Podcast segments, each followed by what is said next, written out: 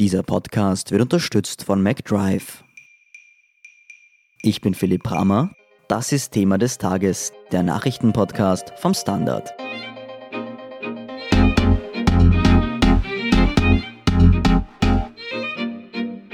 In Österreich gibt es wieder mehr Corona-Infektionen und Gesundheitsminister Rudolf Anschober liebäugelt damit, die Maskenpflicht wieder einzuführen. Lockerungen aussprechen, Lockerungen zurücknehmen, wieder lockern, wieder nachbessern. So wird es wahrscheinlich die nächsten Wochen und Monate weitergehen, so lange bis es eine Impfung gegen das Coronavirus gibt. Klaus Taschwer vom Standard hat den Überblick über das aktuelle Rennen zur Impfung gegen Covid-19. Klaus, die Frage, die die ganze Welt wahrscheinlich gerade brennend interessiert, wo stehen wir denn gerade bei der Entwicklung einer Corona-Impfung und was sind die zuversichtlichsten Projekte? Ja, hallo, äh, ich bin äh, zwar kein Impfstoffexperte, aber nach allem, was ich so in den äh, letzten Tagen gelesen habe, sieht die Sache eigentlich relativ gut aus. Man muss natürlich immer dazu sagen, Prognosen sind immer schwierig, sofern sie die Zukunft betreffen.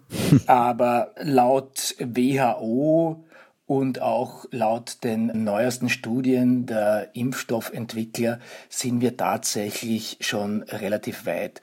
Man muss ja dazu sagen, dass Impfstoffentwicklung im Normalfall ein sehr aufwendiges Geschäft ist. Also die schnellste bisher entwickelte Impfung war die gegen Mumps und das dauerte damals vier Jahre.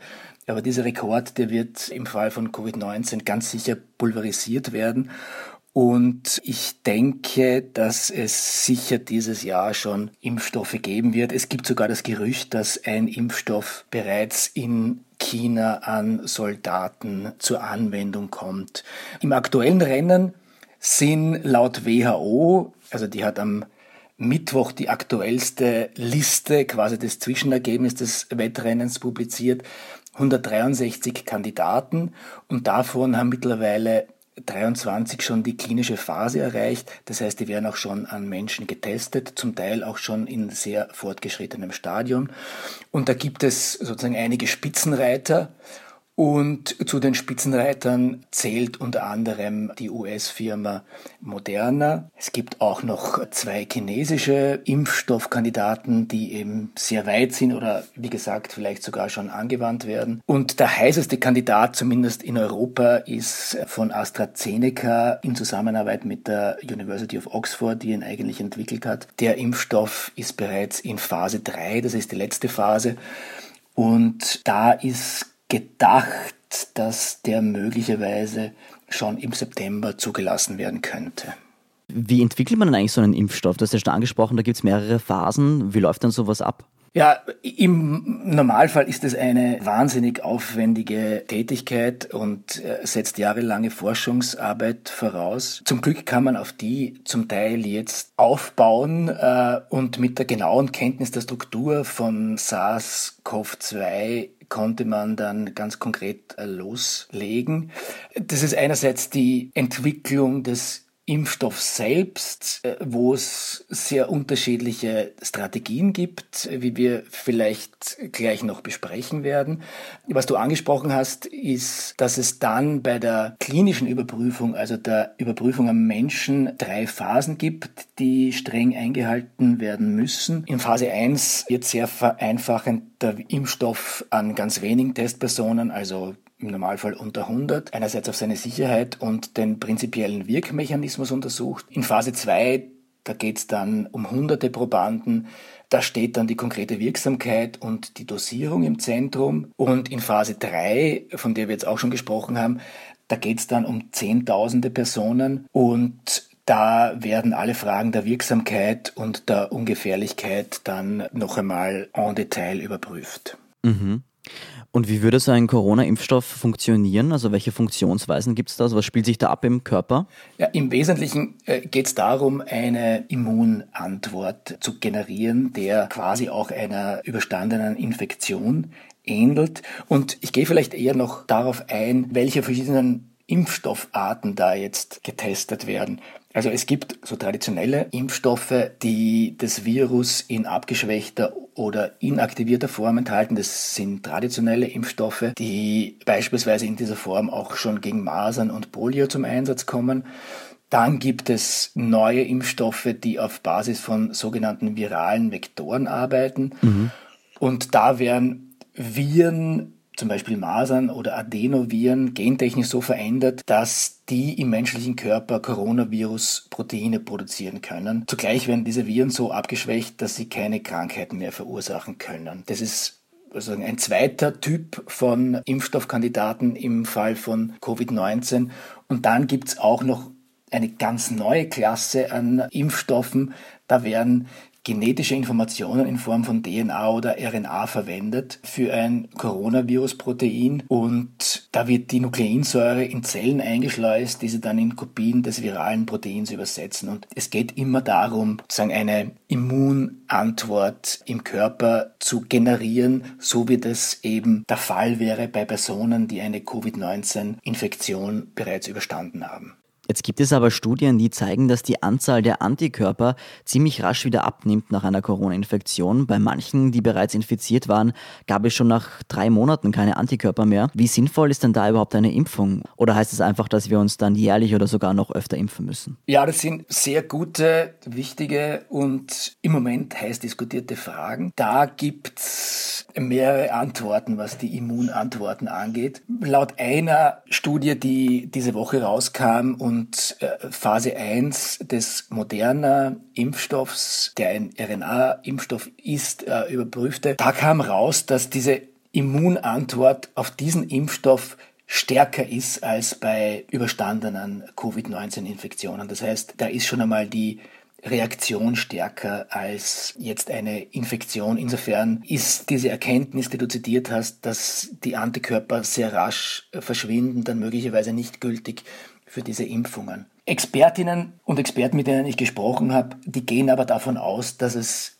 zumindest eine Zweifachimpfung sein wird. Und die zweite Impfung ist dann ein sogenannter Booster, der noch einmal die Immunantwort sehr verstärkt. Es gibt aber auch Expertinnen und Experten, die davon ausgehen, wie du richtig gesagt hast, dass man sich da regelmäßig impfen wird müssen. Was dann natürlich auch noch dazu kommt, ist, dass die Immunantwort etwa bei älteren Personen prinzipiell anders und schwächer ausfällt als bei jungen Personen.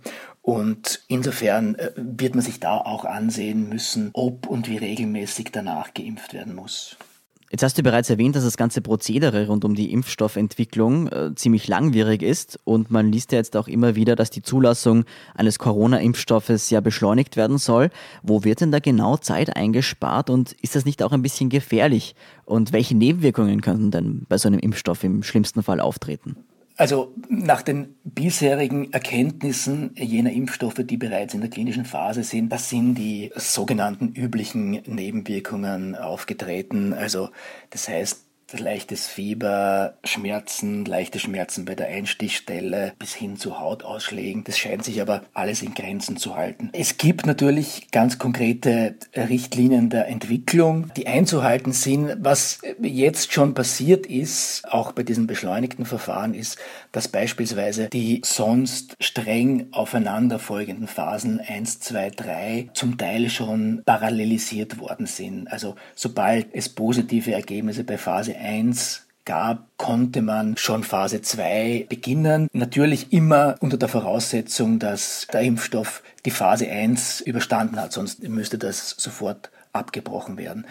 Klar ist das eine Gratwanderung, aber beispielsweise die US-Arzneimittelbehörde hat versichert, dass die behördlichen Standards trotz alledem einzuhalten sind. Bis jetzt muss man auch noch sagen, dass es noch keine ganz konkreten Vorgaben gibt, mit Ausnahmen der FDA, also der US-Arzneimittelbehörde. Die hat Anfang des Monats schon einige Kriterien benannt, die erfüllt werden müssen, damit es zu einer Zulassung kommt. So müssten etwa mindestens 50 Prozent der Geimpften einen Schutz vor Covid-19 dadurch erhalten und die Schwere der Krankheit müsste gesenkt werden und ähnliche Dinge mehr. Aber wie gesagt, die ganzen Zulassungsverfahren, die stehen uns noch bevor und ich denke, ganz prinzipiell wird sich keine Zulassungsbehörde erlauben können, da einen in irgendeiner Form unsicheren Impfstoff zuzulassen, da ja ohnehin die Impf Skepsis relativ weit verbreitet ist und wie man jetzt aus neuen Studien weiß, auch noch einmal gestiegen ist, also seit dem Lockdown angeblich um 6 Prozent.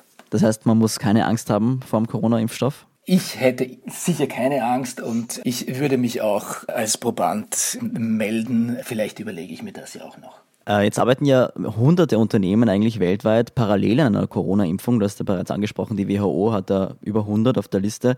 Wäre es eigentlich nicht viel gescheiter, wenn sich alle zusammentun und ihre Energien bündeln würden, um einen gemeinsam einen Impfstoff zu finden? Jein. Ich denke, dieser Wettlauf hat auch sein Gutes, weil einerseits Impfstoffkandidaten, wie wir schon besprochen haben, natürlich auch scheitern können. Also dieses Risiko ist gar nicht mal so gering und da ist es natürlich gut, wenn es mehrere Impfstoffe gibt. Dann geht es natürlich auch um die Verfügbarkeit und auch hier ist es günstig, wenn der Reihe nach mehrere Impfstoffe Ende 2020 im Laufe des nächsten Jahres 2022 auf den Markt kommen. Das Ganze unterliegt natürlich auch einer kapitalistischen Logik, die wir da auch nicht vergessen dürfen. Es geht da um wahnsinnig viel Geld. Also man findet ja auch mit die besten und aktuellsten Berichte über die Impfstoffentwicklung mittlerweile auf den Börsennachrichten. Und ich weise nur darauf hin, dass etwa der Kapitalisierungswert von Moderna, also einem dieser Impfstoffentwickler, von Februar bis jetzt von sieben auf über 30 Milliarden Dollar gestiegen ist. Der hat sich also mehr als vervierfacht. Dazu muss man sagen, dass die an einem Impfstoff, einem sogenannten RNA-Impfstoff arbeiten, der in dieser Form, also als RNA-Impfstoff, überhaupt noch nie angewandt oder zugelassen worden ist. Erstens und zweitens haben die in den zehn Jahren ihrer Existenz noch überhaupt kein Mittel auf den Markt gebracht, das marktfähig gewesen wäre. Aber man sieht, es geht da natürlich auch um wahnsinnig viel Geld. Mhm, also auch ein Glücksspiel für Spekulanten. Äh, angenommen, der Corona-Impfstoff ist fertig entwickelt. In welcher Menge könnte denn der produziert werden und wer würde denn als erstes damit versorgt werden? Ja, das ist die große Gretchen- und Streitfrage, die sich in den nächsten Monaten noch wahrscheinlich in zunehmender Dramatik stellen wird. Also China habe ich bereits erwähnt. Da wird anscheinend schon das Militär damit versorgt. Hier in Europa und auch in den USA wurden bereits etliche Vorverträge abgeschlossen, also im dreistelligen Millionen Euro Bereich. Einerseits zur Ankurbelung der Produktion und andererseits natürlich um sich entsprechende Wirkstoff- und Impfstoffdosen zu sichern. Ja, das Ganze wird natürlich auch ein sehr nationales, nationalistisches Hickhack werden, klarerweise, weil man hat es eh schon im März gesehen, als die USA da einen deutschen Impfstoffentwickler kaufen wollten, dass natürlich alle zuerst wollen und in Wahrheit weiß man natürlich auch nichts Genaues, also etwa, ob sich Österreich schon mögliche Dosen gesichert hat. Ich weiß es nicht. Und das Gesundheitsministerium ist da bei Auskünften eher zurückhaltend. Was man, glaube ich, in dem Zusammenhang auch noch erwähnen müsste, sind globale Impfstoffinitiativen wie CEPI zum Beispiel. Die sollen dafür sorgen, dass auch weniger reiche Länder möglichst bald drankommen. Du hast auch nach den Dosen gefragt, also nach der Anzahl der Impfstoffdosen, die vorhanden sein werden. Von AstraZeneca, also diesen europäischen Spitzenreiter, gibt es dazu relativ konkrete Zahlen. Also die haben mit ganz vielen Impfstoffproduzenten auch bereits Vorverträge abgeschlossen und die rechnen mit zwei Milliarden, die sie in absehbarer Zeit, das heißt wohl äh, auch noch im Laufe von 2021, vorausgesetzt der Impfstoff wird zugelassen, produzieren und auf den Markt bringen können. Aber trotzdem klar ist, dass nicht alle auf einmal geimpft werden können.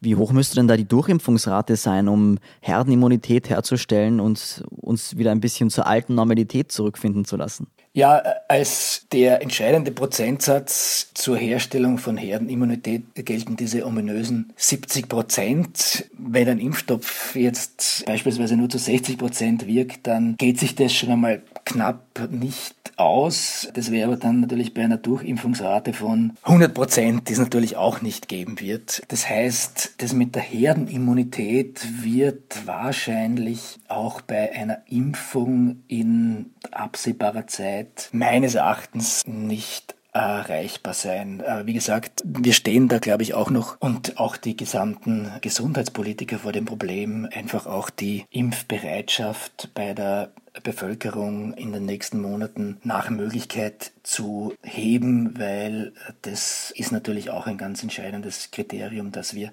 zumindest in die Nähe dieser Herdenimmunität kommen werden.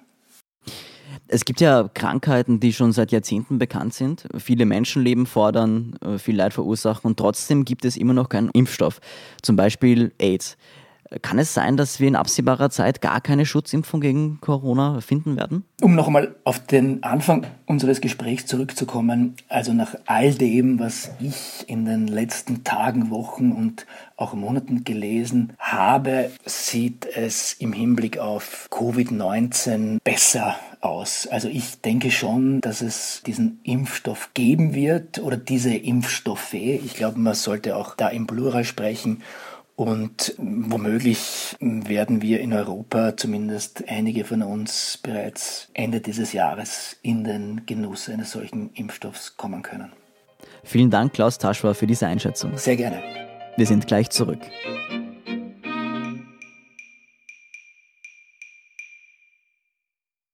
Wenn du endlich wieder einen Big Mac genießen willst oder du gerade im Auto unterwegs bist, dann stell dir vor, McDonald's bringt's jetzt wieder. Mit kontaktloser Übergabe zu dir ins Auto und kontaktloser Lieferung zu dir nach Hause. It's good to be safe mit McDrive und McDelivery. Und hier ist, was Sie heute sonst noch wissen müssen. Erstens, die Schulen und Kindergärten in Wien werden bei Corona-Verdachtsfällen nicht mehr schließen. Die neuen Regeln sehen vor, dass sich nur noch jene Kinder, die Krankheitssymptome zeigen, absondern müssen. Kontaktpersonen dürfen die Schulen und Kindergärten weiter besuchen. Zweitens, Lebensmittel waren im Juni um 3% teurer als im Jahr zuvor. Das treibt die Inflation in Österreich auf 1,1%. Treibstoffe wurden um 18% günstiger, Wohnen erneut teurer. Drittens, die Staatsanwaltschaft Wien ermittelt wegen Amtsmissbrauch und Körperverletzung gegen Polizisten, die 2019 einen 28-Jährigen geschlagen haben sollen. Vor wenigen Tagen war ein Video von dem Vorfall aufgetaucht, der Mann soll keinen Widerstand geleistet haben. Acht Polizisten wurden suspendiert. Und viertens, wie schon andere Softwareprojekte auch, verabschiedet sich Apple von nicht inklusiver Sprache in seinem Code. So sollen die in der Informatik verbreiteten Begriffe Black und Whitelist sowie Master und Slave durch andere Ausdrücke ersetzt werden. Mehr dazu und die aktuellsten Informationen zum weiteren Weltgeschehen liefert Ihnen wie immer der Standard.at. Um keine Folge von Thema des Tages zu verpassen, abonnieren Sie uns doch bei Apple Podcasts oder Spotify. Unterstützen können Sie uns mit einer 5-Sterne-Bewertung dort und vor allem, indem Sie für den Standard zahlen. Alle Infos dazu finden Sie auf abo.derstandard.at und dst.at slash supporter. Danke für Ihre Unterstützung. Ich bin Philipp Brammer, Baba und bis zum nächsten Mal.